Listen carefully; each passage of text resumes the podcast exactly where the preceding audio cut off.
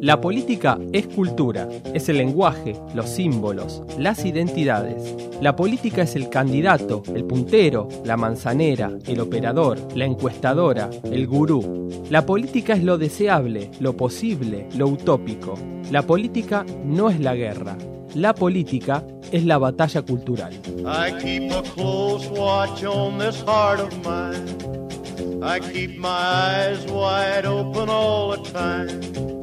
I keep the for the.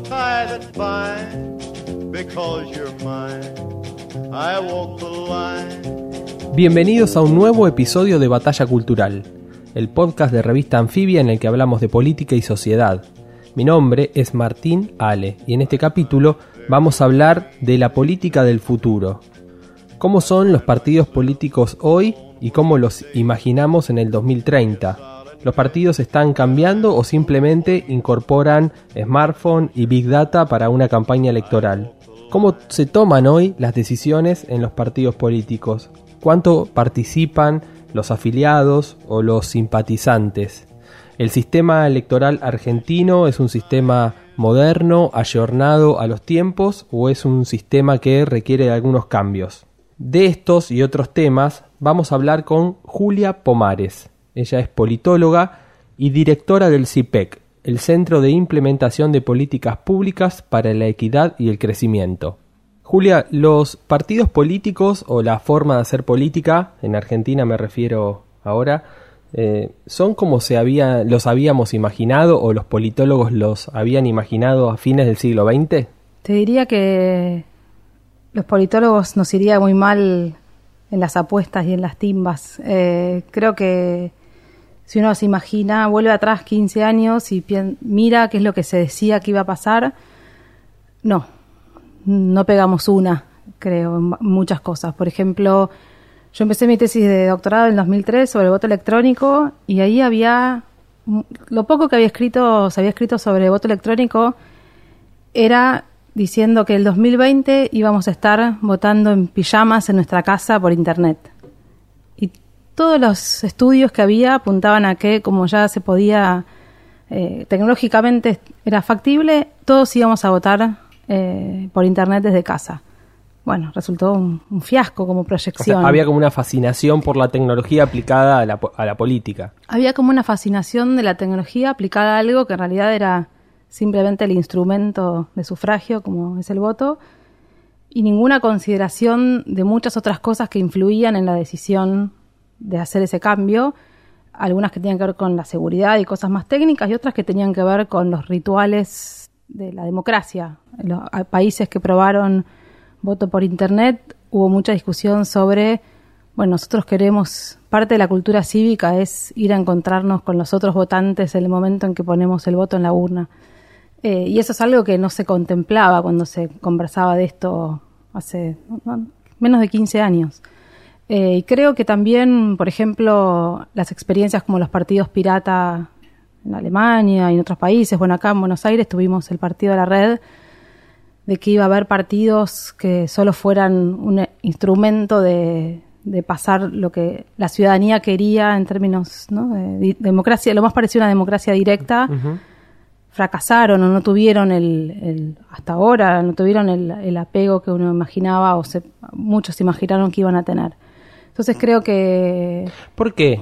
O, porque, preguntémonos por qué, no te, no te exijo respuestas, pero sí pensemos alguna hipótesis de por qué. ¿Por qué? Porque la gente participa, pero participa hasta ahí y sigue prefiriendo que sus representantes sean los políticos tradicionales y que tengan una oferta y esa oferta elegir a quienes Creo que hay varias cosas. Una primera te diría que en todo proceso de transición, y en este caso con un cambio tecnológico tan fuerte que hay una transición en ciernes de, de las relaciones sociales, de las relaciones económicas, del futuro del trabajo, estamos en una época de transición, siempre hay una tensión, me parece, entre ver qué es lo viejo, qué es lo nuevo y qué es lo eterno. Y a veces lo que uno piensa que es viejo en realidad es eterno, a veces lo que parece nuevo y nos fascina en realidad es algo muy superfluo. Eh, en general nos fascina mucho lo nuevo y especialmente lo que tiene que ver con el cambio tecnológico tan exponencial nos deja, me parece, eh, sí, nos, nos ciega un poco.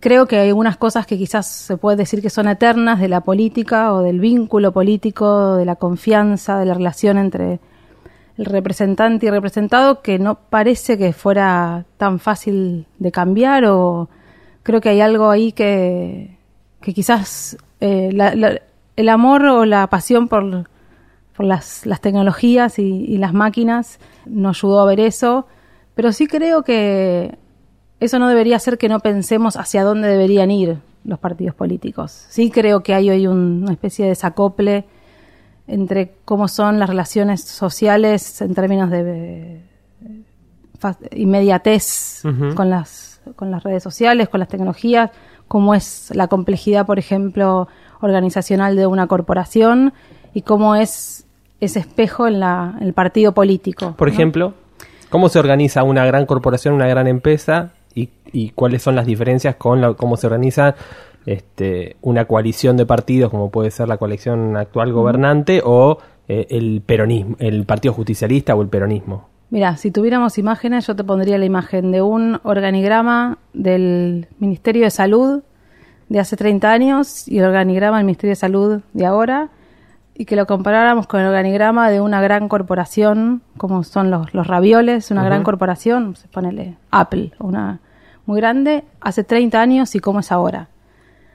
Si vos mirás el organigrama de una organización eh, pública, ves el, primer, el primer raviol del ministro, de ahí salen los secretarios, de ahí salen los subsecretarios, ¿no? Una matriz eh, jerárquica muy distinta a lo que hoy es, por ejemplo, una, un mando y una complejidad de organización en una corporación donde hay personas que responden al mismo tiempo para un tema a determinada, a determinada línea, otro que está en otro, en otro país. Hay una, una complejidad en esa organizacional. No digo que necesariamente haya sido que sean más eficientes, pero mucho más, creo, complejizadas en cuanto a cómo son esos vínculos. Y el partido político creo que no se dio esa, o sea que, esa innovación institucional.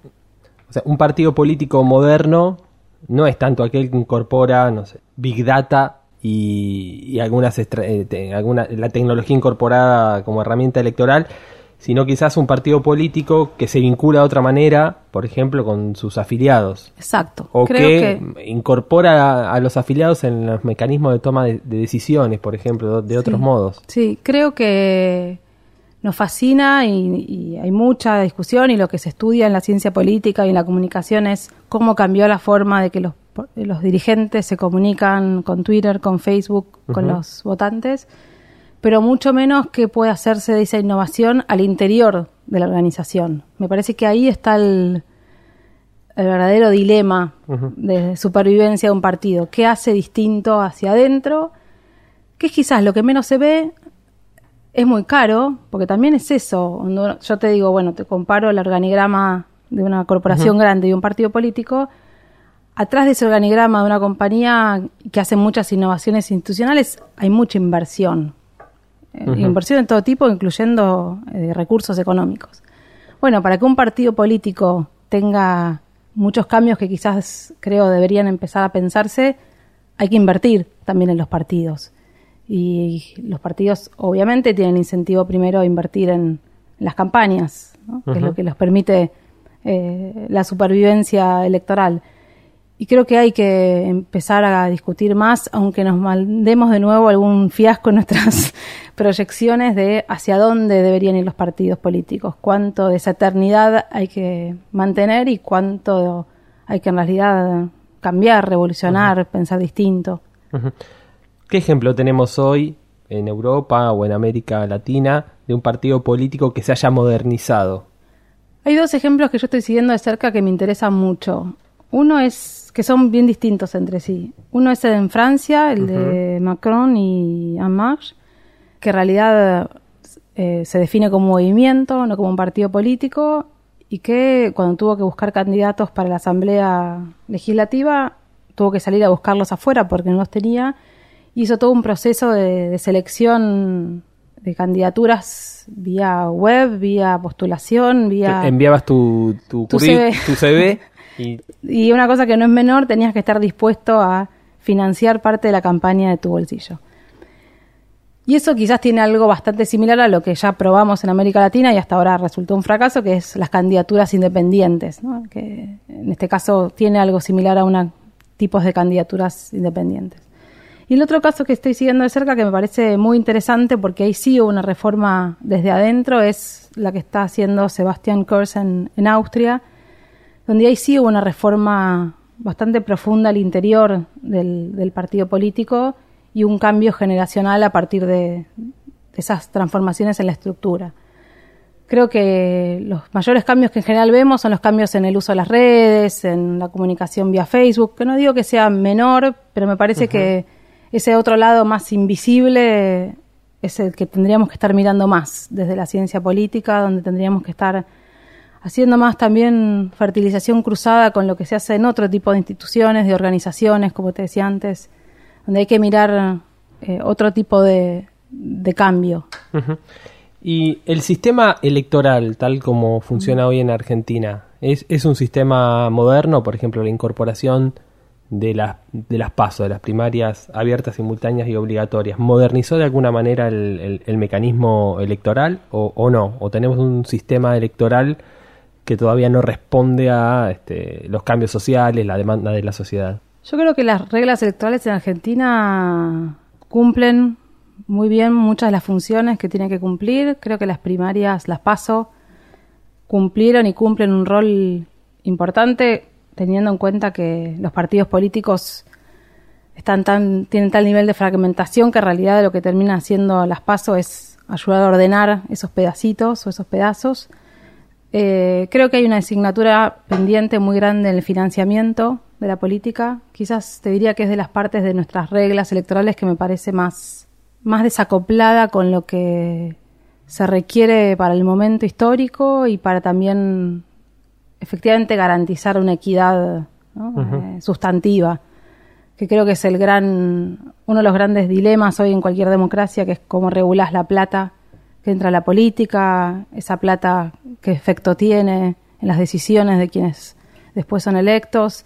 Creo que el financiamiento de la política es un tema súper nodal y que además en Argentina no nos gusta hablar nada de eso. ¿Por qué?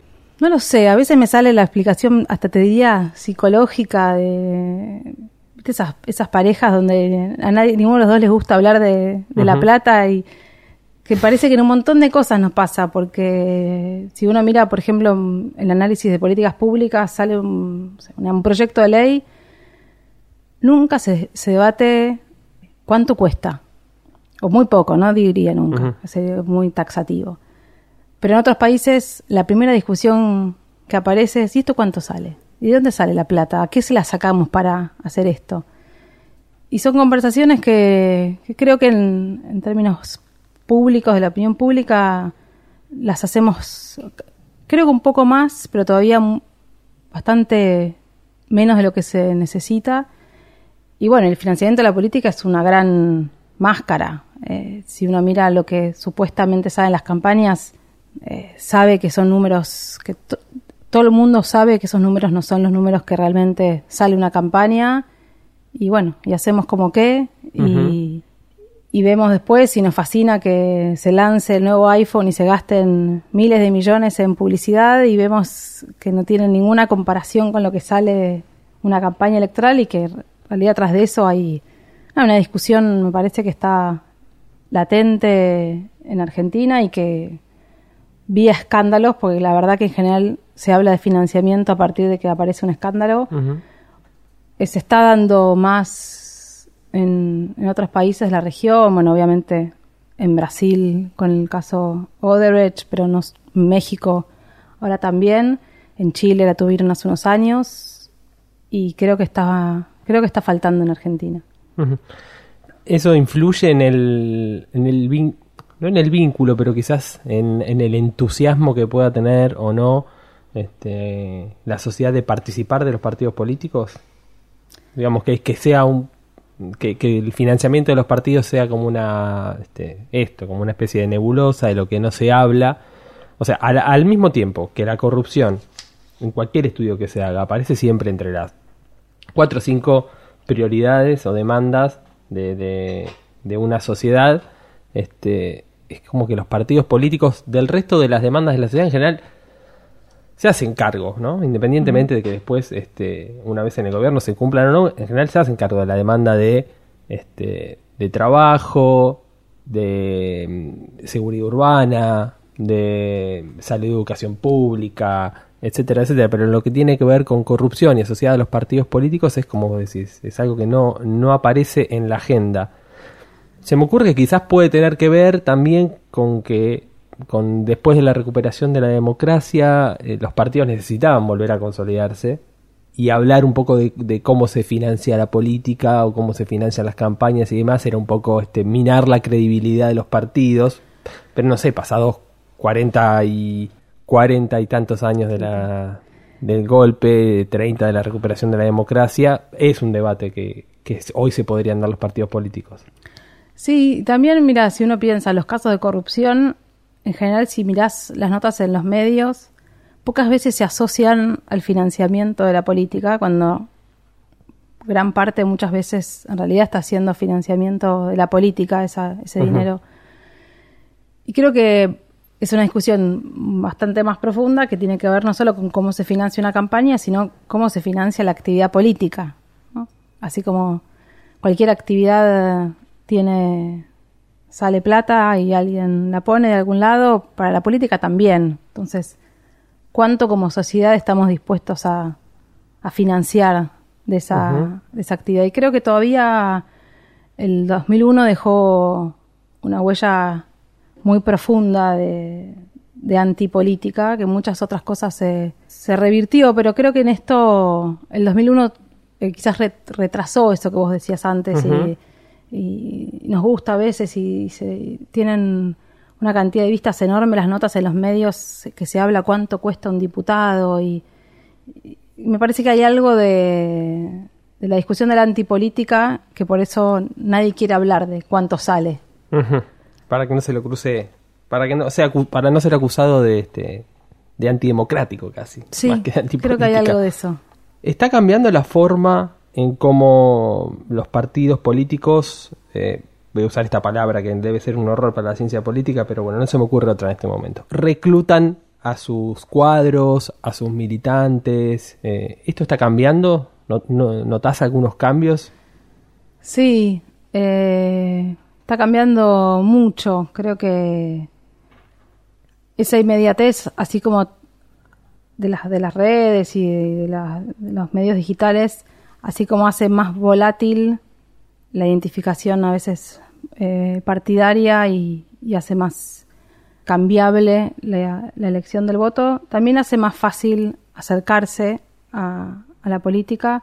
Otra me contaban de la experiencia en Finlandia de los de partidos políticos que hacen como si en vez de hacerle las eh, unidades básicas hacen cafés y arman espacios de café donde en realidad no esperan que vaya un afiliado, porque casi no tienen afiliados, sino donde dan discusiones de los temas que, el partido está tratando en el Congreso con la ciudadanía.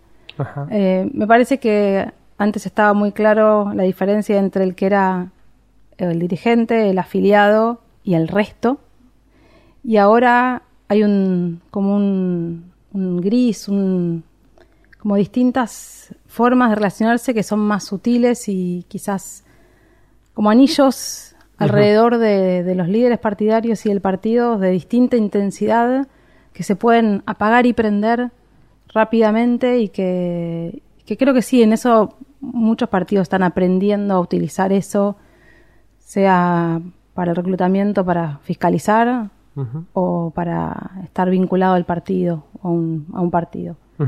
Y una última pregunta, Julia. Así como comenzamos esta, esta conversación, este, y este, recordando un poco qué era lo que se decía a principios del siglo XXI o fines del siglo XX sobre cómo iba a ser la política del futuro, los partidos políticos del futuro, las ciencias políticas o, los cientistas sociales, investigadores que, que, que, estudian la política de los partidos, ¿cómo imaginan, por ejemplo, a los partidos políticos del 2030? Bueno, creo que no los imaginamos. creo que no imaginamos drones haciendo el trabajo de los diputados o de los asesores. Creo que hoy tenemos como los dos extremos en la conversación, en la, disciplina, o quienes creen que todo eso es burbujas, que son esa espuma que va a pasar y que en realidad el partido va a seguir siendo eh, lo mismo y quienes ven, bueno, esto del, de la democracia directa como algo que está bien, no, la pegamos en el tiempo, pero va, a llegar. Y yo creo que probablemente sea, sea algo en el medio, quizás es fácil decirlo eh, así, pero que algo, que algo de esa vinculación y del vínculo de confianza y, presencial eh, va a seguir estando y la, la, representación como la conocimos siempre, ayornada en distintas funciones del partido político y, con confusiones, con confusiones que también se van a ir, me parece, adaptando de forma muy distinta en cada contexto. Si uno mira hoy lo que son los partidos políticos en distintas latitudes, bueno, partieron de lugares distintos, pero también creo que en algunos lugares se está dando procesos mucho más acelerados de cambio y en otros mucho más refractarios a eso. Eh, creo que vamos a tener un mosaico bastante más complejo y que hace también que el laboratorio sea más interesante. Eh, pero sí creo que nos falta más audacia en quizás hacer esas predicciones, aunque la pifiemos de nuevo, pero de los qué van a hacer los drones, qué, lo digo lo de los drones por poner una metáfora que es la que usan los economistas para hablar de eh, la automatización del trabajo y, cuánto va, cuántos empleos van a desaparecer y toda la discusión que, que se da sobre el mercado laboral.